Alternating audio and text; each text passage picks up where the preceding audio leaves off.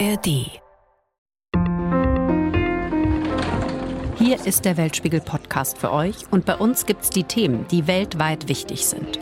Und die Hintergründe zu aktuellen Nachrichten, für die manchmal in den Nachrichten zu wenig Zeit ist. Darüber sprechen wir in unserem Weltspiegel-Podcast jede Woche mit den ARD-Auslandskorrespondenten und ARD-Auslandskorrespondentinnen und Experten eine ganze halbe Stunde lang. Uns gibt's auch in der ARD-Audiothek. Und ich bin Janina Werner. Schön, dass ihr heute dabei seid.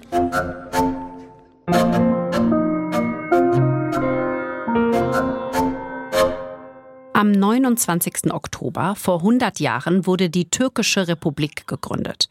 Und damals schien der Kurs des Landes vorgezeichnet. Modern und dem Westen zugewandt.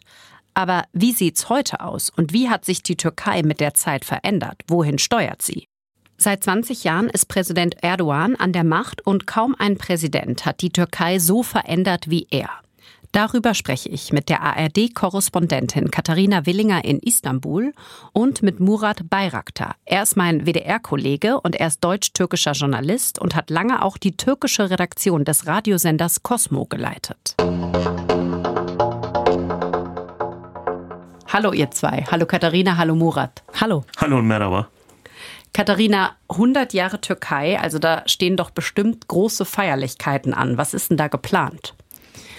Ja, also wir fragen uns schon seit sehr vielen Wochen, was genau geplant ist. Und es ist auch so ein bisschen sinnbildlich, glaube ich, für die aktuelle Grundstimmung in der Türkei. Denn diese Feierlichkeiten, die haben sehr lange auf sich warten lassen. Also man kann jetzt nicht sagen, dass hier mit Pauken und Trompeten gefeiert wird. Es wurde sehr spät auch erst verkündet, was genau passieren wird. Erdogans Programm kam sogar erst am späten Dienstagabend, also nur vier, fünf Tage vor dem großen Jubiläumswochenende raus. Und ich würde sagen, es sieht relativ dünn aus dafür, dass die Türkei sonst immer Feiertage und vor allen Dingen Feiertage, die was mit dem Nationalstolz Atatürk oder generell mit nationalen Feiertagen zu tun hat, besonders laut und besonders stolz feiert, sind die Feierlichkeiten 100 Jahre Türkische Republik aus meiner Sicht bisher relativ klein ausgefallen. Woran liegt das? Was glaubt ihr?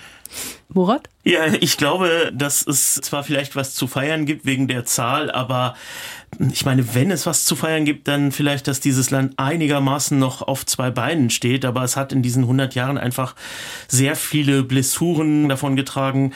Alleine wenn man guckt, 1960 gab es einen Militärputsch 70, 1980, dann gab es eine Militärintervention äh, 97, den Putschversuch 2016. Jedes Mal wurde die Demokratie zurückgeworfen und zwar massiv. Dann gab es äh, noch in diesem Jahr ein Erdbeben, in dem 50.000 Menschen äh, vielleicht mehr gestorben sind. Die Wirtschaft schwankt. Es gab auch in den Anfangsjahren der Republiksgründung sehr viele Demokratiedefizite. Ein Fünftel dieser Zeit hat äh, Tayyip Erdogan regiert. Eine doch sehr autokratische Regierungszeit, vor allem in den letzten Jahren. Die Türkei, das sagt man für viele Länder weltweit, innere Zerrissenheit, Land der Widersprüche. Aber die Türkei ist wirklich ein Land der Widersprüche. Minderheiten, Problematik, Demokratiedefizite. Also sehr viele Blessuren in 100 Jahren, würde ich sagen. Und Murat hat ja gerade auch äh, den Putschversuch 2016 angesprochen. Das ist, glaube ich, auch ein ganz wichtiges Stichwort, denn viele, natürlich Kritiker der türkischen Regierung, sagen auch ganz zynisch, naja, die Geburtsstunde der neuen türkischen mhm. Republik in Anführungszeichen, Yeni Türkei. Das ist ja der 15.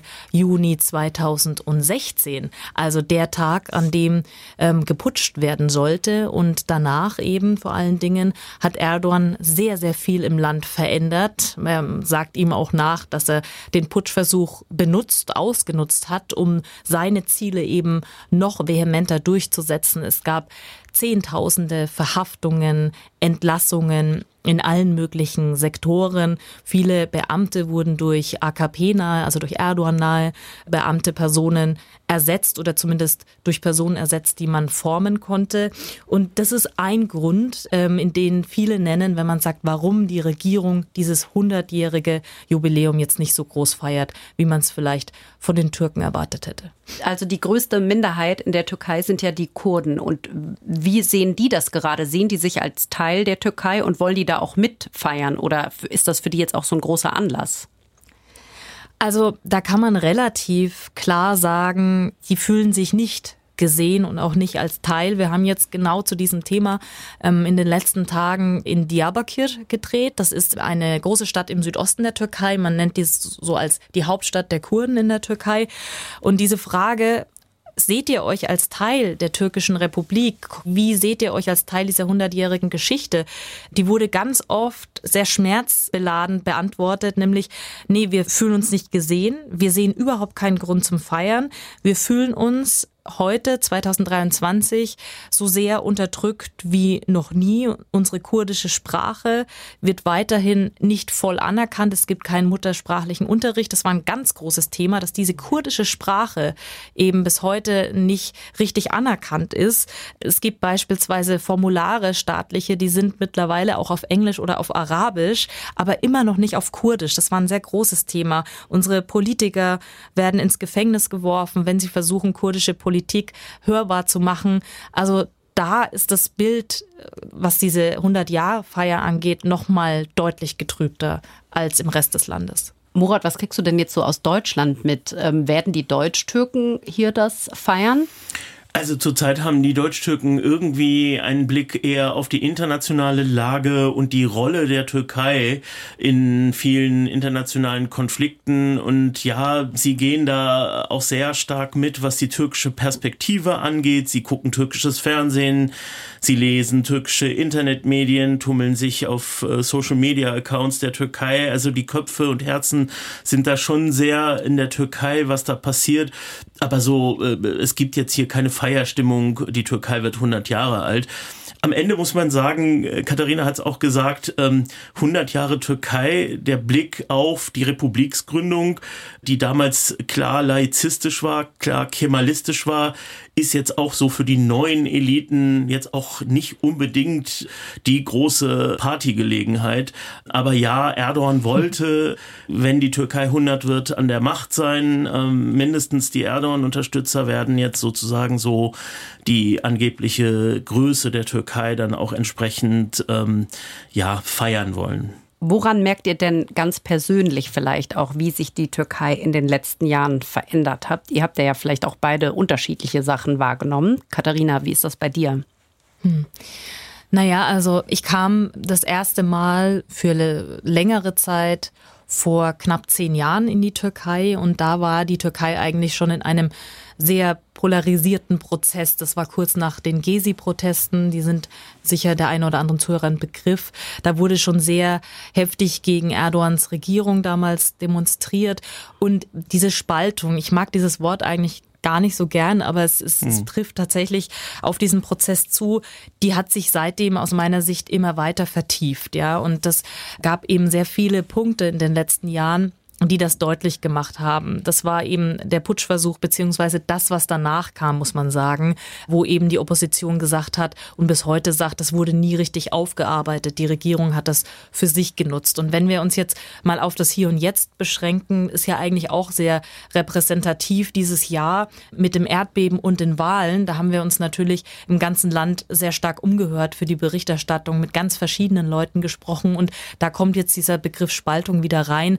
Ähm, das ist schon sehr deutlich zu spüren, denn es gibt keine Mitte. Es gibt ein entweder ich bin für Erdogan oder ich bin gegen ihn. Und wenn man gegen ihn ist, dann hat das auch dazu geführt, dass viele die Opposition wählen, auch wenn sie von der Opposition bzw. von dem Kandidaten gar nicht besonders überzeugt sind. Und diese Mitte, diese bunten Töne, diese Grautöne, die habe ich das Gefühl, dass die in der Türkei immer mehr verschwinden, in der Presselandschaft auch, weil natürlich die Gesellschaft und die Presse auch in diese Richtung gedrängt wird von der Regierung. Ne? Also dass man quasi gar nicht mehr die Möglichkeit hat, sich frei zu äußern, drängt einen richtig mit dem Rücken an die Wand. Es gibt dann eben wenige oppositionelle, würde ich sagen, oder regierungskritische Medien, die dann aber auch nicht besonders neutral sind, was ihr Blick auf die Opposition angeht. Auch da nehmen sie dann, würde ich sagen, eine Richtung ein. Und das macht, finde ich, die Situation in der Türkei so schwierig und man sieht nicht so richtig, ein Licht am Ende des Tunnels. Und das Zweite, was ich vielleicht noch sagen würde, ist,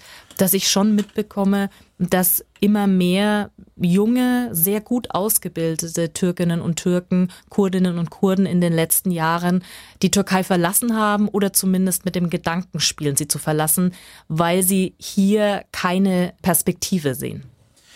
Ja, Katharina Willinger hat es schon angesprochen. Es ist äh, einfach so, dass in der Türkei natürlich erstmal harte Repressalien gegenüber der Opposition herrschen und dort äh, sind Menschen Andersdenkende im Gefängnis sehr eindeutig und ganz klar von ihrer Meinung auch abgeschnitten. Es gibt aber auch sowas wie einen weichen ähm, Druck sozusagen. In der Türkei, im Türkischen nennt man das Mahallebaskisse. Man könnte sagen mhm. so, das ist sowas wie ein Druck im Fädel, den man bekommt. Also äh, von Menschen, wenn man jetzt sagen wir mal in einem Viertel wohnt, in dem nur sehr viele Erdogan-Anhänger sind, dann wagt man sich vielleicht mit der Meinung auch nicht so ganz raus. Also es gibt einfach Landstriche in der Türkei. Ich war in Rize und Trabzon am äh, Schwarzen Meer, da kommen meine Eltern her und da fährst du in die Innenstadt und dann steht da wie in, ich sag mal, Nordkorea oder ich kenne solche Bilder zumindest auch aus ähm, russischsprachigen Ländern, riesengroße Porträts vom Staatspräsidenten Erdogan oder vom Präsidenten Erdogan. Und äh, da fährst du jeden Morgen zur Arbeit und siehst erstmal das große Porträt von Erdogan. Das ist halt so einer der großen Städte in der Schwarzmeerregion. Und das ist halt nicht die Normalität, die wir von hier kennen. Und dann ist es auch nicht so ganz leicht, da zu stehen, ähm, deine Zigarette zu rauchen beim, oder, oder irgendwie beim Tee mit deinem Kollegen darüber zu sprechen, dass das doch äh, eine sehr kritische politische Situation für Andersdenkende in der Türkei ist. Das ist das eine. Und vielleicht jetzt so ein bisschen in Bezug auf äh, Deutschland, auch das hat Katharina angesprochen. Es gibt ein Brain Drain eindeutig, du gehst heute nach Berlin und siehst ganz viele Menschen, Intellektuelle aus der Türkei, ehemalige Professorinnen, Journalisten, ähm, die jetzt hier leben und arbeiten. Und diese Kompetenz, die fehlt in der Türkei, mal ganz abgesehen von ganz normalen Arbeitskräften. Das ist also auch ähm, schwierig. So verändert sich natürlich auch die deutsch-türkische Community in Deutschland. Also es sind jetzt nicht nur die Nachfahren der Gastarbeiterinnen und Gastarbeiter, sondern ähm, das mischt sich auch zwischen politischen Flüchtlingen und eben äh, Menschen, die hier geboren sind, äh, gibt es auch ganz viele Facetten. Deswegen kann man die Deutsch-Türken auch in Bezug auf die Türkei gar nicht so in eine Schublade stecken. Murat, du hast ja selber in den 80er Jahren da bis zur Schule gegangen in der Türkei und hast studiert. Vielleicht kannst du noch mal uns so erzählen, wie war das damals in der Türkei? Als Katharina jetzt auch so erzählte, ich glaube, das ist halt wirklich, wenn man das jetzt so ein bisschen versucht, auch von der Ferne immer zu beobachten, es ist ein Hin und Her in der Türkei. Es ist, kriegt nie so eine richtige Linie und einen, einen richtigen Ruhe im Land, sondern es gibt halt immer Konflikte. Und als ich, äh, ich bin in den 70ern in Deutschland geboren, in den 80ern nach dem Militärputsch bin ich in die Türkei und dort war natürlich erstmal sozusagen relativ striktes Regime. Ich erinnere mich noch noch an Soldaten auf der Straße, die irgendwie mit Maschinengewehren da rumgestanden haben. Das war erstmal so das Bild, das ich als erstes mitbekommen habe. Dann während ähm, der Jahre in der Schule und des Studiums äh, wurde es aber einfach krass liberaler. In den 80ern regierte äh, zum Beispiel auch Özal, der eine Wirtschaftsliberalisierung in die Türkei gebracht hat, wo einfach auch dann auf einmal Waren und ja auch neue Freiheiten in die Türkei gekommen sind. Die Freiheiten, die aber dann auch wiederum die Türkei verändert haben, in denen zum Beispiel in den 80ern die Religion religiösen Gruppierungen, Bewegungen äh, dann wieder etwas äh, freier sich bewegen konnten als äh, zu den Zeiten des Militärregimes sozusagen. Was würdest du sagen, ist der größte Unterschied zu jetzt auch nochmal? Ja, das ist, äh, letztens habe ich mit einer Freundin darüber gestritten, als ich gesagt habe, du, also wenn mein Vater alle paar Jahre mal in die Türkei fliegt oder mh, ältere Menschen, dann sehen die immer so, dass es der Türkei schon besser geht. Äh, irgendwie, mhm. da sind U-Bahne, da sind riesengroße Flughäfen etc. Und die hat natürlich total verärgert reagiert, äh, als ich gesagt habe, na, irgendwie geht's manchmal in der Türkei natürlich wirtschaftlich besser.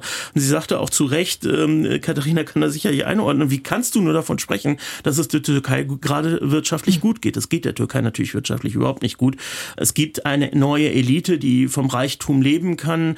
Es gibt heute, wenn du Geld hast in der Türkei, die Möglichkeit, alles so zu leben wie im Westen.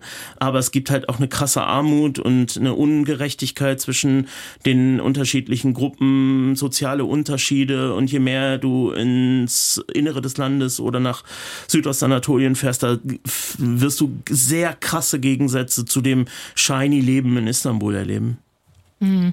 Also das kann ich auch so bestätigen. Ich habe vor einigen Jahren ja in eine deutsch-türkische Familie eingeheiratet und ähm, da sind die Fronten auch äh, relativ ähnlich zu dem, was, was Mudat gerade beschrieben hat. Also der Teil der Familie, der in Deutschland lebt und hier in den Sommerferien zu Besuch mhm. kommt, der sieht vieles immer noch mit sehr verklärtem Urlaubsblick, mhm. also der sogenannten rosaroten Brille kann man fast sagen. Und der Teil der Familie, der hier in der Türkei lebt, der hat auch diesen kompletten Wandel in den letzten Jahren mit mit durchlaufen und wie kann man die an, es ist ja auch schwierig zu sagen, dieser Wandel geht an einem vorbei, wenn man hier lebt und das, mhm. da reichen ja schon die Supermarktpreise. Ich kann vielleicht mal ein Beispiel, weil wir immer so von der Wirtschaftskrise und den schwierigen Bedingungen sprechen, als ich in die Türkei gezogen bin 2016, da habe ich für einen Liter Milch hm, zu, nagelt mich nicht fest, aber ich glaube, es waren so sechs Lira gezahlt etwa.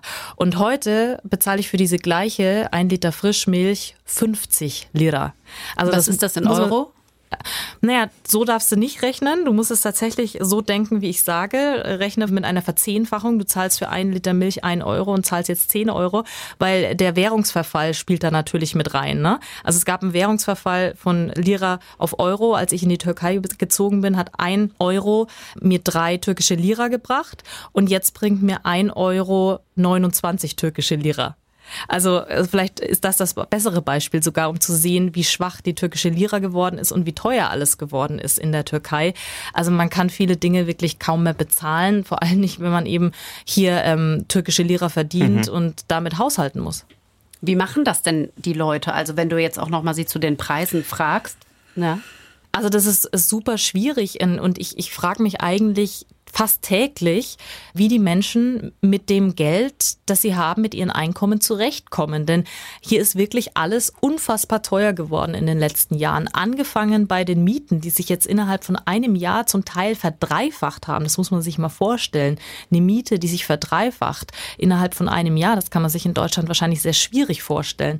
Und natürlich gibt es an der einen oder anderen Stelle irgendwelche Gehaltserhöhungen, aber die fangen das niemals auf. Das heißt, viele Menschen, weiß ich aus Erfahrung, gehen an ihr Erspartes. Ob das jetzt das Gold ist, das man eigentlich äh, zur Hochzeit mhm. bekommen hat und sich für andere Sachen aufheben wollte, an das geht man. Extrem viele Menschen leben auf Pump, also nehmen Kredite auf oder leihen sich von Verwandten, ähm, die vielleicht noch was übrig haben, Geld äh, mit dem Versprechen, das bald zurückzuzahlen. Also es ist eine sehr schwierige Situation. Katharina lebt in Istanbul. Ich gehe nur immer von Zeit zu Zeit in die Türkei. Und äh, für mich gibt es so zwei Dinge. Ältere Leute, die Türkei ist ja nicht unbedingt ein sehr großes Land von Vegetarierinnen und Vegetarier. Ältere Leute sagen immer, ja, wir, wir kriegen vielleicht einmal im Monat noch Fleisch zu essen. Das ist halt so, dass ich das jetzt immer öfter höre, so nach dem Motto, Fleisch kommt nicht mehr auf den Tisch. Und bei den jüngeren Leuten merkst du, wenn sie zum Beispiel mal auf eine Party gehen, äh, da kannst du nicht irgendwie Alkohol trinken oder so. Das ist einfach krass krass teuer und es wird immer teurer und dann äh, trinkt man vorher vielleicht was auf einer Party oder irgendwie in einem Club, wird es einfach auch teuer, die Leute gehen nicht mehr aus. Also du merkst das schon, dass die Menschen, die türkische Lira verdienen, jedenfalls in der Türkei, damit auch nicht mehr so gut klarkommen. Ich war jetzt auch in den touristischen Gebieten und äh, auch dort erholt sich das jetzt nach Corona etwas. Und dennoch ist es auch da sehr schwierig. Da ist ganz viel äh, Menschen arbeiten im Tourismus. Wenn es dem Tourismus nicht gut geht, geht ganz vielen Menschen da nicht gut. Also es ist äh, alles so sehr, sehr fragil, was die, glaube ich, wirtschaftliche Situation der Menschen angeht. Und ich habe auch noch mal gehört, eben, dass in Istanbul, was ja auch so eine große Clubszene hat, was du auch gerade meintest, dass die Leute eben nicht mehr richtig weggehen, weil das so teuer ist mhm. bei jüngeren Leuten und dass das auch dazu führt, dass viele Bars ähm, geschlossen haben und auch Clubs, ne, dass das mhm. schwieriger geworden ist. Ja, das kommt aber drauf an, wo man sich mhm. bewegt. Ne? Mhm. Also es gibt schon auch Viertel, gerade das Viertel, wo unser Studio auch ist, das mhm. heißt Cihangir, das ist in, in der Nähe des Taksim-Platzes.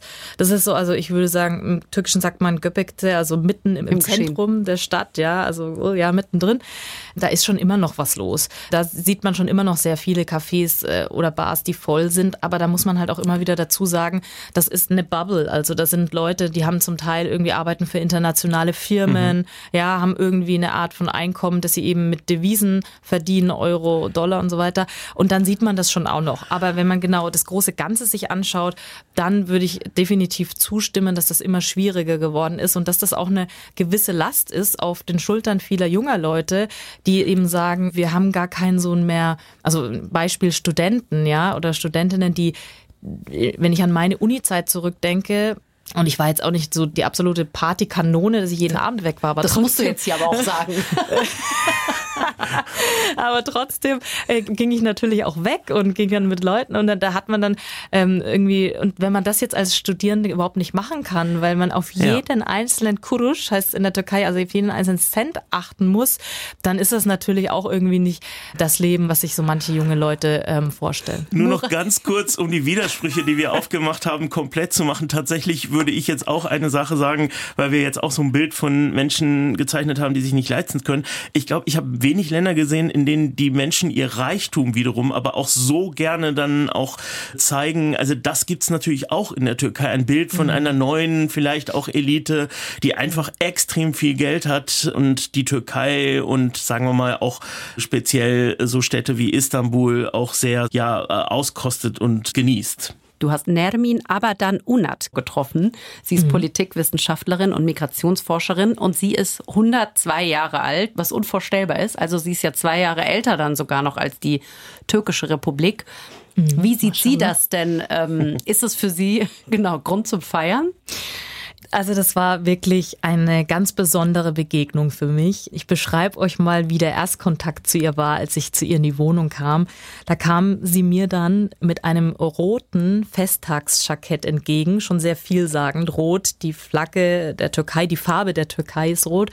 Kam mir entgegen, war ganz toll zurechtgemacht, hat einen roten Lippenstift aufgetragen und kam mir da ganz langsam an ihrem Rollator entgegengelaufen und Mm, ich hatte natürlich schon viel über sie gelesen und habe ihr diese Frage gerade natürlich auch gestellt, ob es für sie Grund zu feiern ist. Und sie sagt ja, auf jeden Fall. Ich bin wahnsinnig stolz, dass es die türkische Republik so in ihren, ja, zumindest Grundstatuten noch gibt, dass wir immer noch eine laizistische Republik sind, dass wir immer noch säkular sind und dass auch der Mann an der Spitze, der jetzt dort steht, dem bisher zwar die ein oder anderen Änderungen aufdrängen konnte, aber sie nicht komplett verändern konnte. Also mhm.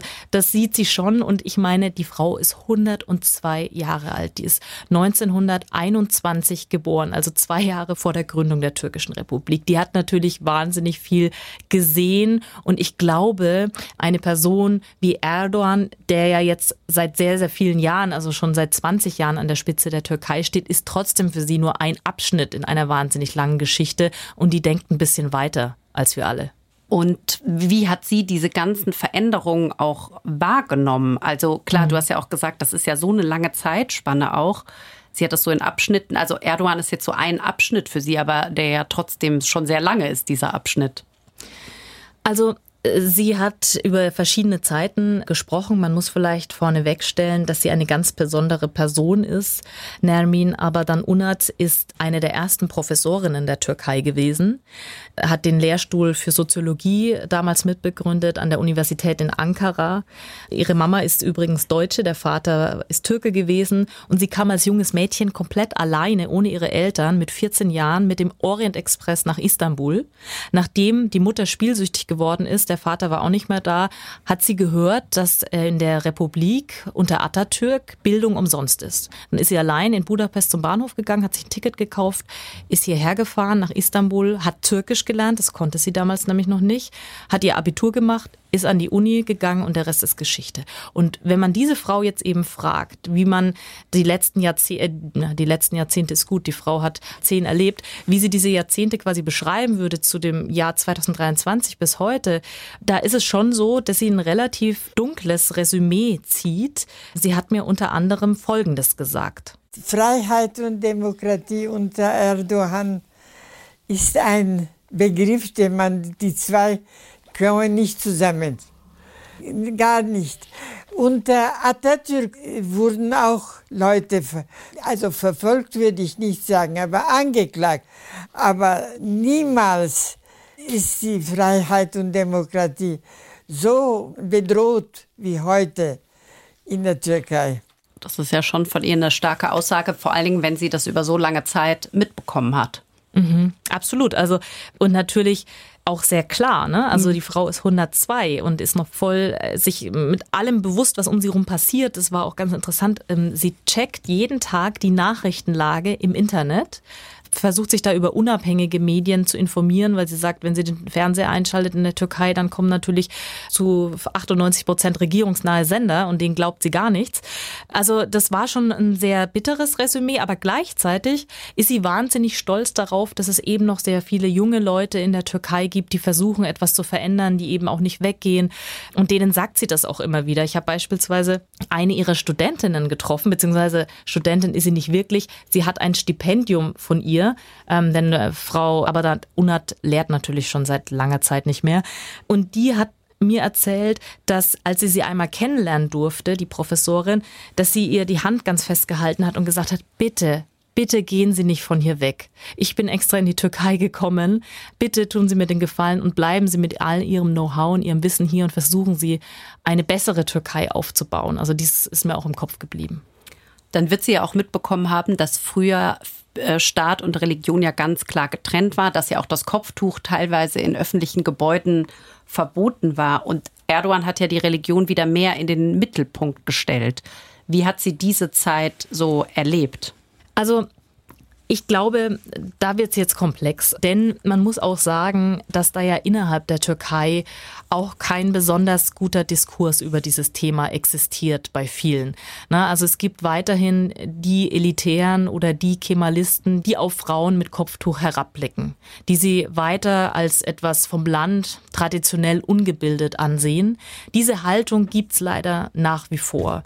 Ich weiß nicht, wie Frau Nermin Abadan Unat konkret darüber denkt, weil wir haben darüber auch nicht gesprochen, weil es für sie kein Thema ist aus meiner Sicht und für mich übrigens auch nicht, weil ob eine Frau ein Kopftuch trägt oder nicht, in die Universität darf oder nicht, wie eine Frau sich kleidet, ist mir persönlich völlig egal und ich schätze sie so ein, dass ihr das auch völlig egal ist. Was aber glaube ich, das kann ich aus den Gesprächen mit ihr schon schlussfolgern, was sie natürlich extrem kritisch sieht, ist, dass die Regierung die Religion benutzt sozusagen für viele ihrer Entscheidungen, für viele Dinge, Dinge, die sie nach außen vorgibt zu sein, aber die sie im Inneren vielleicht gar nicht ist. Das sieht natürlich eine Frau wie sie extrem kritisch. Vielleicht letzte Frage. Was sind eure Wünsche, wenn man das so sagen kann, für die Türkei? Also ich weiß gar nicht, ob es doch, ich kann es als Wunsch formulieren. Ich glaube, dass die Türkei wahnsinnig großes Potenzial hat. Und damit meine ich vor allen Dingen die Bevölkerung, die junge Bevölkerung, die es hier gibt. Ähm, sie sind gut ausgebildet. Die Türkei liegt an einer geografisch wichtigen Schnittstelle. Man hat irgendwie Verbindungen eben zu Europa, aber eben nicht nur zu Europa. Und ich hoffe für die Türkei, dass sie es schafft, dieses Potenzial eben zu nutzen, zu fördern und nicht zu vertreiben. Und würde vielleicht dann auch mit einem Satz abschließen wollen, den uns Professorin Nermin aber dann Unat zum Schluss noch gesagt hat. Die Türkei soll sich nach Europa wenden und mit Europa zusammen sein. Also mit Europa, die europäische Kultur hat sie mehr in sich geschlossen, als man es vorstellt. Wir sind mehr europäisch, als sie sich vorstellen. Ich finde, in der Türkei gibt's eben auch Potenzial für ähm, ein freiheitliches Zusammenleben von Menschen, die aus unterschiedlichen Kulturen und aus unterschiedlichen Ideologien kommen. Die Türkei ist ein extrem vielfältiger Staat. Das war das Osmanische Reich auch.